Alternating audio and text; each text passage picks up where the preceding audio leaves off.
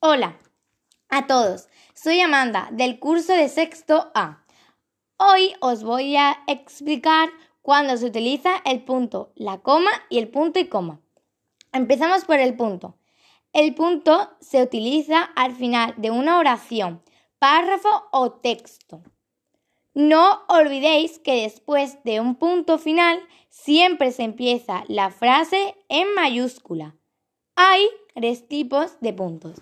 Punto y aparte separa párrafos con ideas diferentes. Punto y seguido separa oraciones de un párrafo relacionadas entre sí. Y punto y final señala el final de un texto. Ahora un ejercicio. Me lo pasé ayer muy bien con mis amigas. ¿Qué tipo de punto se usa? Muy bien, es punto final. Ahora, dicho esto, nos pasamos a la coma.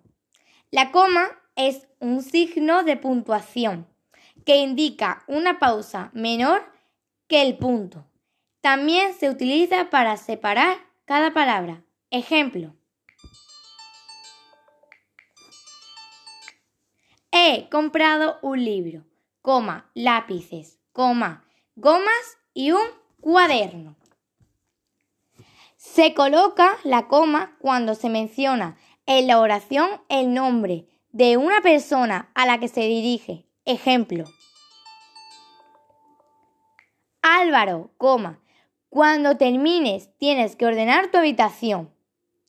En una oración separamos entre comas cuando damos información adicional. Ejemplo.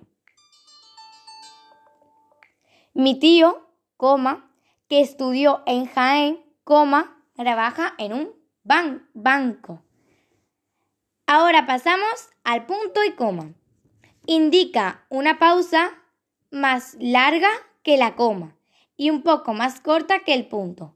Se utiliza para separar los elementos de una enumeración cuando ya tienen coma. Ejemplo. Lara lee cuentos, coma, poemas y fábulas, punto y coma. María novelas y cómics. También va punto y coma al separar una oración de otra con la que se está relacionada por su significado. Ejemplo.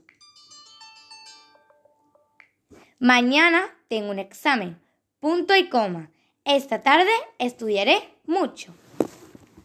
También va punto y coma delante de las expresiones sin embargo y no obstante. Ejemplo. Antonio toca el piano todos los días. Punto y coma. Sin embargo, hoy ha ido a las escuelas.